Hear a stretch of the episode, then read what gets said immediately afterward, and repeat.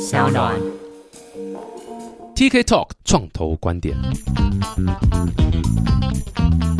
Hello，欢迎来到 TK Talk 创投观点，我是 TK。这一次也非常非常开心啊，又好久又没有再请到创投了，而且这次一请就是请到一个在台湾也是非常非常知名度相当高的创投，这个是新源资本里面的老大了，Tina。大家好，我是 Tina。新源资本在台湾其实算是非常非常有名啊，不过你们可以很快简单介绍一下新源资本。好，新源资本是专注在投资种子期，就是 A 轮以前的清创公司。那我们的特色是我们投大中华区，就包括台湾、中国大陆还有美国这两个地方，是我们最主要的投资的范围。嗯哼，对的，就是 early stage 的 investor 啊，对，early stage，early 大概都是 A 轮之前和 A 轮。对。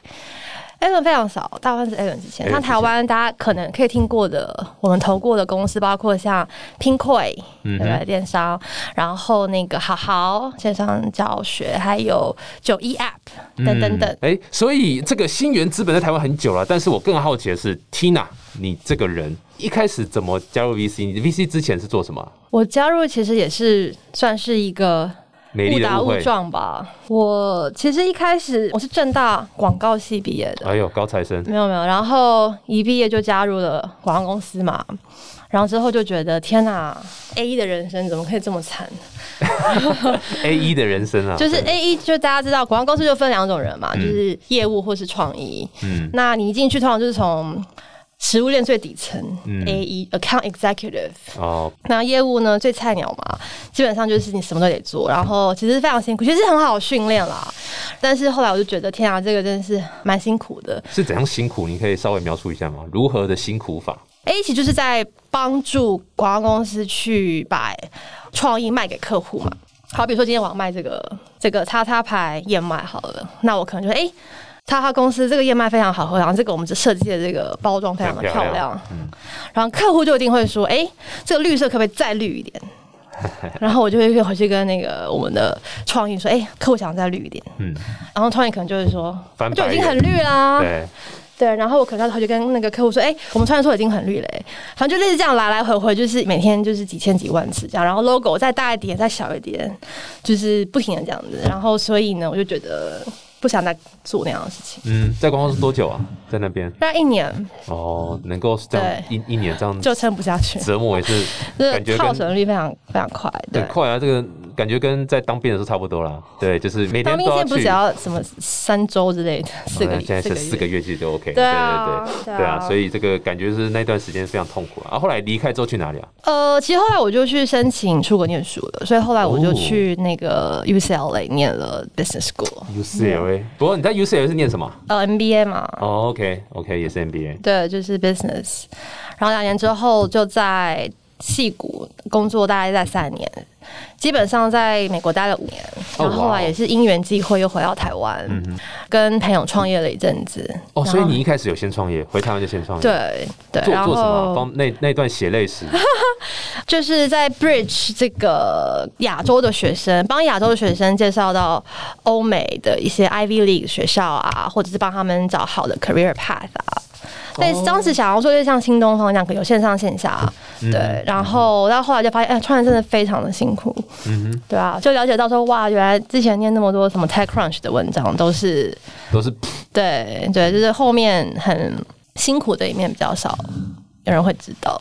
然后后来就是刚好碰到 Matt。他当时在二零一三年的时候吧，那他是一个 super angel，那他也想把把他做的事情机构化嘛，所以那时候他就说：“哎、你要不要来帮我？就是刚好有会讲中文，因为当时他就有美国的 portfolio，、所以他需要有一个人会同时这个亚洲跟美国都有经验，不管是创业还是大公司，就是都要蛮 well rounded 的。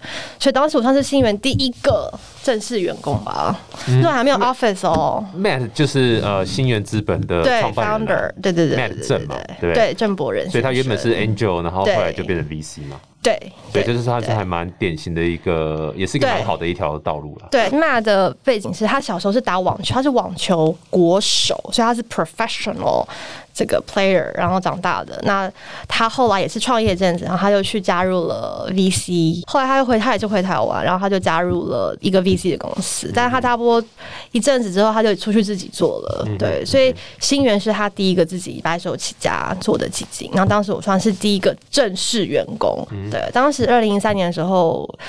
差不多只有不到二十个吧 portfolio，现在我们已经快要一百五十几个 portfolio，、对，酷我们等下可以多了解一下这个新源的这个成长史。成长史。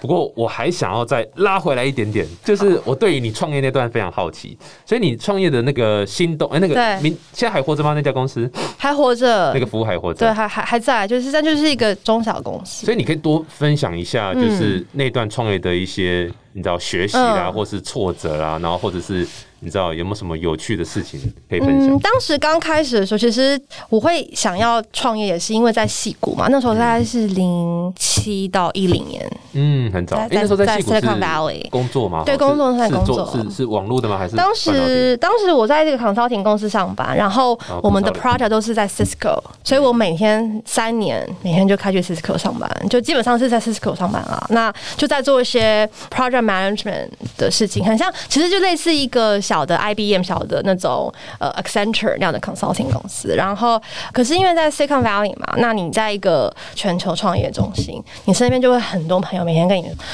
啊，我公司被雅虎买了。我公司被 Google 买了之类的，你就会觉得说，哎、好像 I got too much money. I don't know what I'm going to do.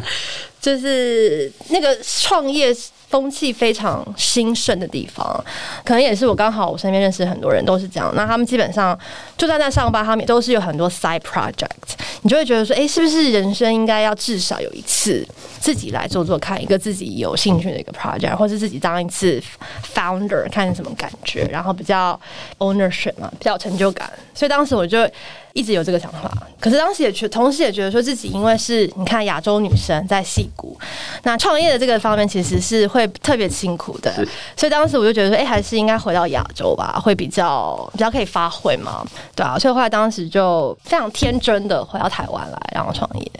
呃，lesson 哦，嗯，为为为什么你觉得非常天真的回来？如果重来一次，你会想待在那里创业吗？其实我觉得回来亚洲，其实我不觉得有错，因为真的，我觉得 again 亚洲女生，我觉得在亚洲会比较有机会。对啊，那因为我们又不是在那边长大的嘛，我们又是那么晚才去。其实他那个你要第一你的人脉，然后第二，比如说我也没有 technical skill，对不对？那其实 pretty useless。然后 MBA 就是都不是创业就是最 essential 的 skill set。To be honest，所以在那样的一个状态下，其实真的我觉得在那边创业是没有太大优势。对，所以我觉得还是回亚洲是一个正确的决定。尤其像现在疫情，嗯哼，对啊、还待在 就那边。是对啊，其实在台湾还是还是蛮好的。不过我嗯我先 echo 一下，因为我的过程跟你还蛮像的，嗯就是也是去念 MBA，然后在 MBA 的时候，那时候就决定要创业，对，然后其实我没有想很久，因为我跟你讲，我也不会 coding。然后只是出一张嘴，哎，这方面可能我就跟你不一样，我只是出一张嘴啦，你没有，所以那时候想说没有什么优势，留对在那边其实真的没什么太大优势。对对对对，是啊，是真的啊、然后我又不是亚洲女生，因为亚洲女生是还比亚洲男生在更高阶的。对，亚洲男生就是基本上你的 value 就是你有没有车子，然后你会带我去买个买东西。你基本上大概就投资移民这一件事情才会被人家那个啦。不过非常非常困难，我无法想象我那时候如果决定在美国创业的话，我可能连团队我都组不起来，然后更比较不要讲说 challenging，太对 challenging 因为那边就是。最厉害的人在那边嘛，但是我觉得还是可能就是在你自己要很强的这个 technical skill 跟一些就是那个部分，我觉得还是非常重要。在一刚刚开始的时候，对，那我我自己是觉得我没有那东西的，所以对啊，如果是 programmer 的这样的呃呃 CEO 这样出发的呀话或许就还有一些机会。嗯嗯对，你可能可以吸引到很好的。但 again，你的 coding skill 要非常非常好。就如果你是 average 的 coder 的话，我觉得在美国也很难创业。我倒觉得，其实当然那些 skills very important，但我觉得更重要的其实是你的 communication skill 跟你能不能找到团队嘛。你要 how do you convince people to join you，然后 convince 比你更厉害的人来 join 你，对不对？然后我觉得那些就是真的是一个创业 CEO 要做的事情，那个其实在美国在戏谷做，以我们这样身份是非常非常困难，很难很难。就最简单就是就是语言嘛，对吧？我这你要怎么文化还有很文化啦？因为我在那边念书两年，我很大一个 learning 就是哇，这个语言的 barrier 真的比我想象中还要再更。因为你可能会比你同学美国同学懂比较多，但是你没办法好好的表达一件事情的时候，人家根本也不会想要去听你讲，人家就还是所以哇，真的是很困难，无法想象在那边创业的话。对，后来为什么离开？嗯，为什么不做了？我觉得坦白讲，我当时可能也没有一个非常好的团队吧。对，那就是 again，我觉得当初真的我是蛮天真的就进去了。那如果我 If I knew what I know now，我就不会那样做嘛，对不对？就是很多不是说不会去创业，而是说方式就会很不一样，对不对？当初基本上也没有做很多功课，然后可能也没有想清楚到底要做的是什么东西，对不对？所以我觉得后来一方面可能自己也有一点 burn out，让自己有点不确定，说，哎，这东西好像是不是到底能不能再变更大？还是它就只是一个小公司？对，那我觉得另外一个 lesson 其实是说，自己先回头看，就是当初真的是很年轻吧，或者是说，其实可能把创业想的太简单了，对不对？或者然后另一方面是说，可能把一些其实他也不是失败，但就是你要懂得怎么去 solve 这个 problem。对，那我觉得可能当时这些东西其实是对整个这个创业这整件事情的了解还是不够深，所以我觉得其实当时那个状况，也许他是有机会可以再 turn around，不，也许不用离开，但我可能完全只是自己心理因素，或者是说。呃，mentally 就觉得很想要放弃，对，所以我觉得其实有时候创业，我觉得 lesson 就是说，他除了把这个事情做好之外，其实你的心理素质是要非常强大的，对不对？当你的公司可能 fall apart，对不对？当呃很多很多各种压力来的时候，你是不是还可以承受？然后是不是说，哎，你可能每天包括基本上是没有没有假日的嘛，对不对？就是你基本上他就会 consume 你这样，当时我是这样，就让他可能 consume 我的。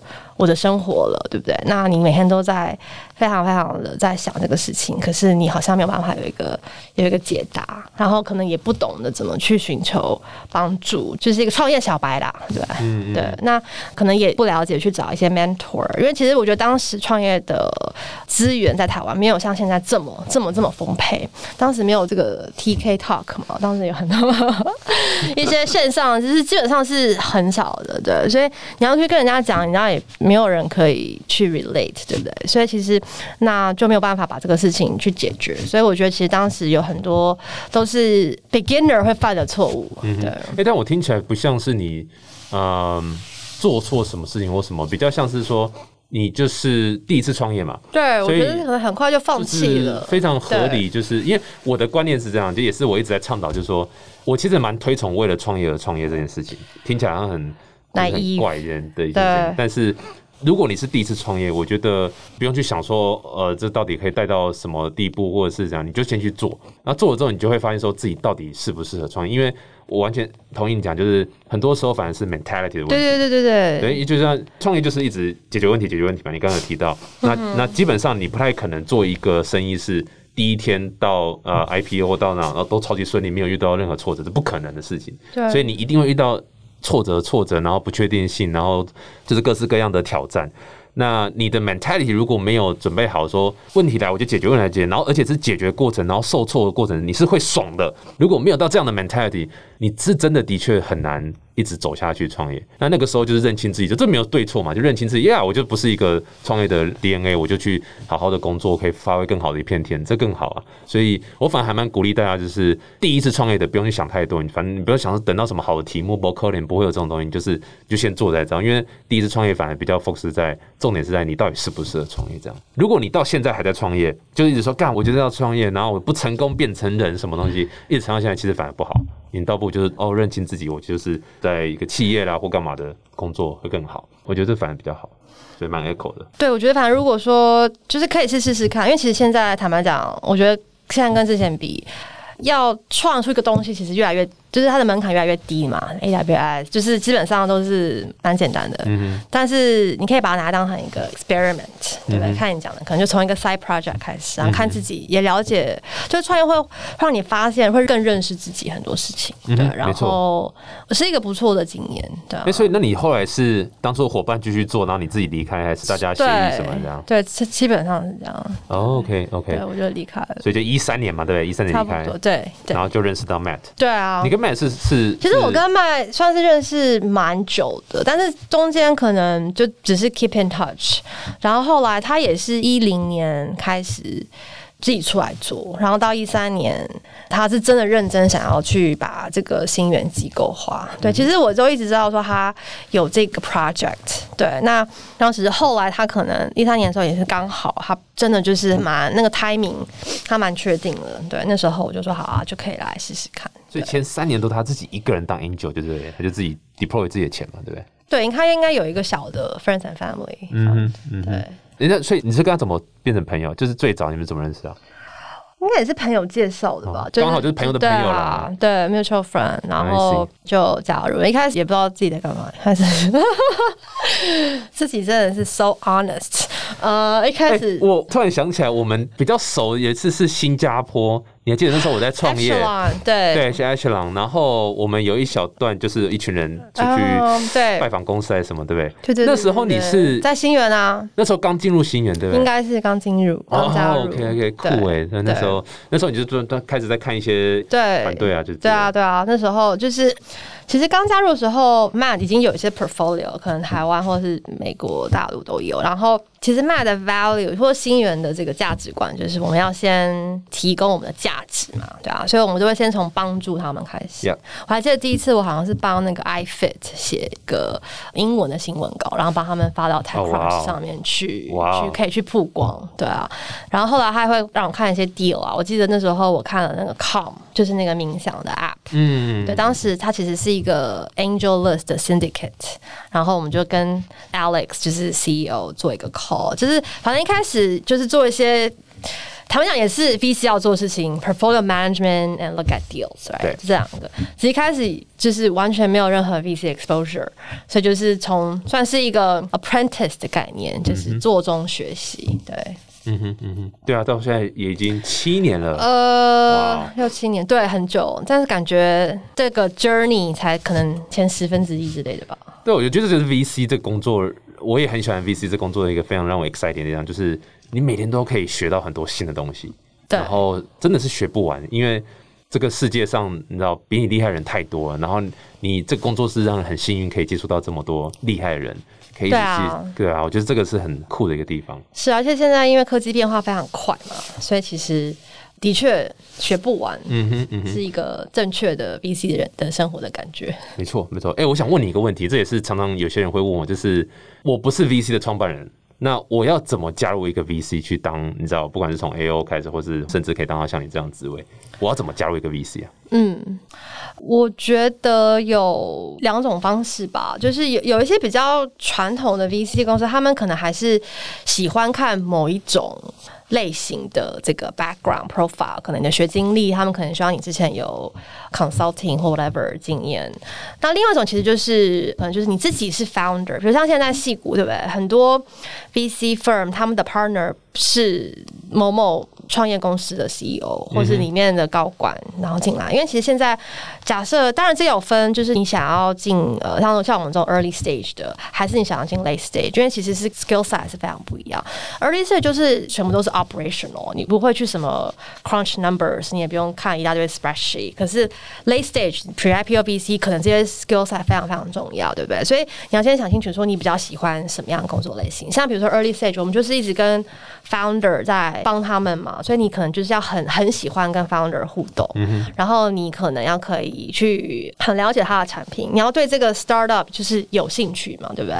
那然后你要有自己的想法，你要可以给 founder 一些 feedback，你不能只是听他讲什么，对不对？所以其实这些是在做 early stage VC 需要的 skill sets，对啊。那如果你 somehow 可以证明说，哎，我对这方面是非常的有经验、更有兴趣、更有想法，对不对？那我觉得其实就蛮有机会。所以你会有什么建议给？譬如说，嗯，我可能刚毕业的啦，或者说我可能工作只有大概两三年的工作经验，可是我现在很想要进 VC，因为我现在这个创业环境这么酷，然后但我又没有 idea 想创业，但是我很想要进 VC 去协助 portfolio 或是多了解创业这个对这样的，你知道，算是对我们讲年轻人好了，他要怎么准备？他可以在接下来一年去你知道面试或者加入？呃，你可以比如说锁定几个你想去的 VC 公司好了，那你就可以直接表达说，哎、我可以怎么帮公司带来价值，对不对？假设你想要做的是是说，哎、o p e r a t i o n 的 role，对不对？那我就可以说，哎、我可以帮你的 portfolio A B C D，我可以做这些事情，嗯或者是我可以帮你做呃竞争者市场分析，他们下一步应该要怎么做，嗯或者说，哎、我非常会看案子。我这边有很多 deal，你可能根本不知道。我我可能有每个月有十个、二十个公司在我的 pipeline 里面，然后可能是符合贵公司的这个看这个案子的方向。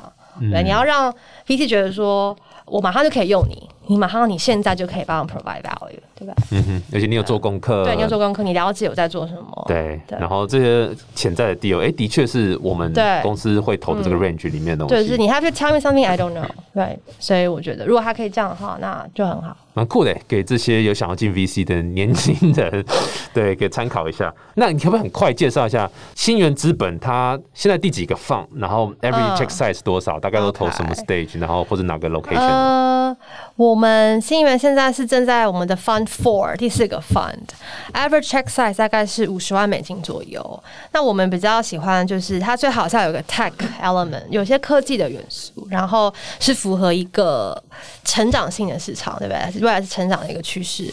那另外我们很看重的是 founder，就是经营团队吧，CEO、CTO，就是 founding team 的这个背景，或是跟我们的价值观等等等，这个是我们特别看重的。对，所以有时候我们因为其实坦白说，早期很多时候说他们会换题目嘛，所以有时候你。产品讲的太细，反而不是重点。我们更看重的其实是这个团队的能力，跟他们是否是做这件事情最适合的这个团队。嗯哼对，没错没错。那这样有地区区分吗？你有没有说比较 focus 在、嗯在哪些区域呢？我们是在大中华区跟美国这两个是我们主要看的地方。那坦白说，我们最近开始在关注一些 global 其他的市场。我们现在开始觉得说，其实任何地方都有可能会出现好的公司。所以其实像最近我会去看一些，比如说像拉美啊。哦，真的 OK，、嗯，或其他的地方，就是我们现在开始在 explore 这个 global investment 的这个方向。那你们有最近这几个月这样有特别看好什么产业吗？譬如说远端嗯工作，远端工作其实这个流行很久了，对不对？你说上一届 YC batch 就一堆都是远端工作，所以其实这也不是一个新的 topic。那当然，我觉得这次疫情。大家的确会去想一下，就是未来可能这次疫情结束之后，会彻底改变一些呃消费行为嘛，或是一些商业模式，对啊，的确我们有在关注。那 obviously 我觉得 healthcare 这一块就会加速它大家对它的关注。那我们本来有在美国就有在做这一块的投资。那的确一切这种云端或是 work remote 或者是 learn remotely，、呃，就是很多这种我们都我们都在都在关注。对啊，那除了 remote 之外，譬如说大家很多人喜欢投的像 AI 啦、IoT 啦，不是你知道就是 Auto 啊什么之类你们有特别看哪一块吗？还是其实我们没有特别会去那样子分。那那 again AI IoT 就是其实也是做非常非常久。那呃，我们其实不会特别去说我要我想看哪一个 sector，我们比较是 sector agnostic，就是不会去先去限定说我要看什么产业，因为其实坦白讲，因为这样看的话，你你很容易会漏掉东西。就在、当我们在这么早期做投资的时候，就是我们尽量是比较是 open mind，我们会设一些比较 broad 的 thesis，对，就是说我们会觉得这是一个比较就是它会未来可能一两年后它会变成一个。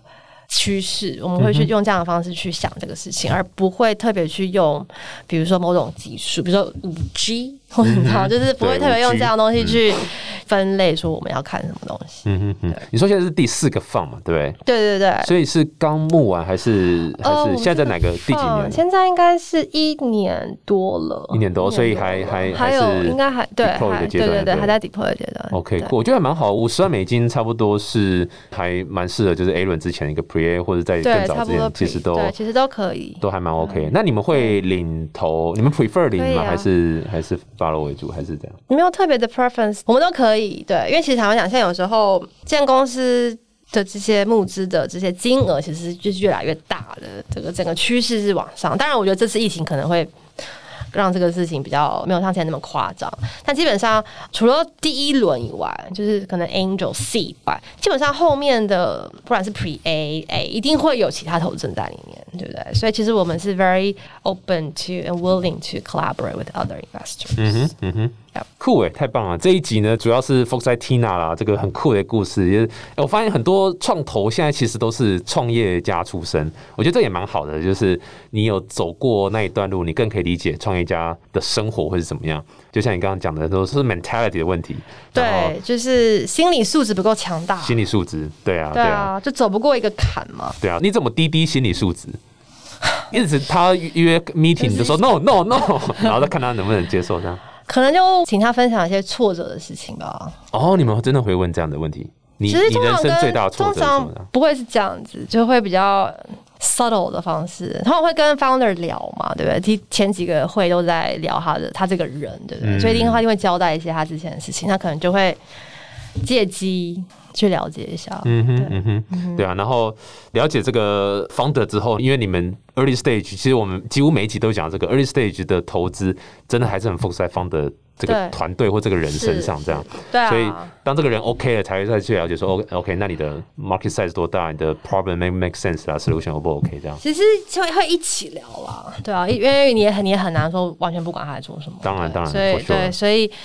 比较像是都会一起谈，对他也肯定是他做事情，我们也觉得有兴趣嘛，才会聊，对啊。那只是说一开始可能跟其他放比赛，我们更多重点会放在这个团队身上。但是当然他在做什么跟产品还是很重要。有时候我们会一起问，就是说借由问他对这个产品的一些想法，对不对？为什么做这个产品？对，也是在低他的逻辑跟想事情的方式，对不对？对，所以其实会一起聊。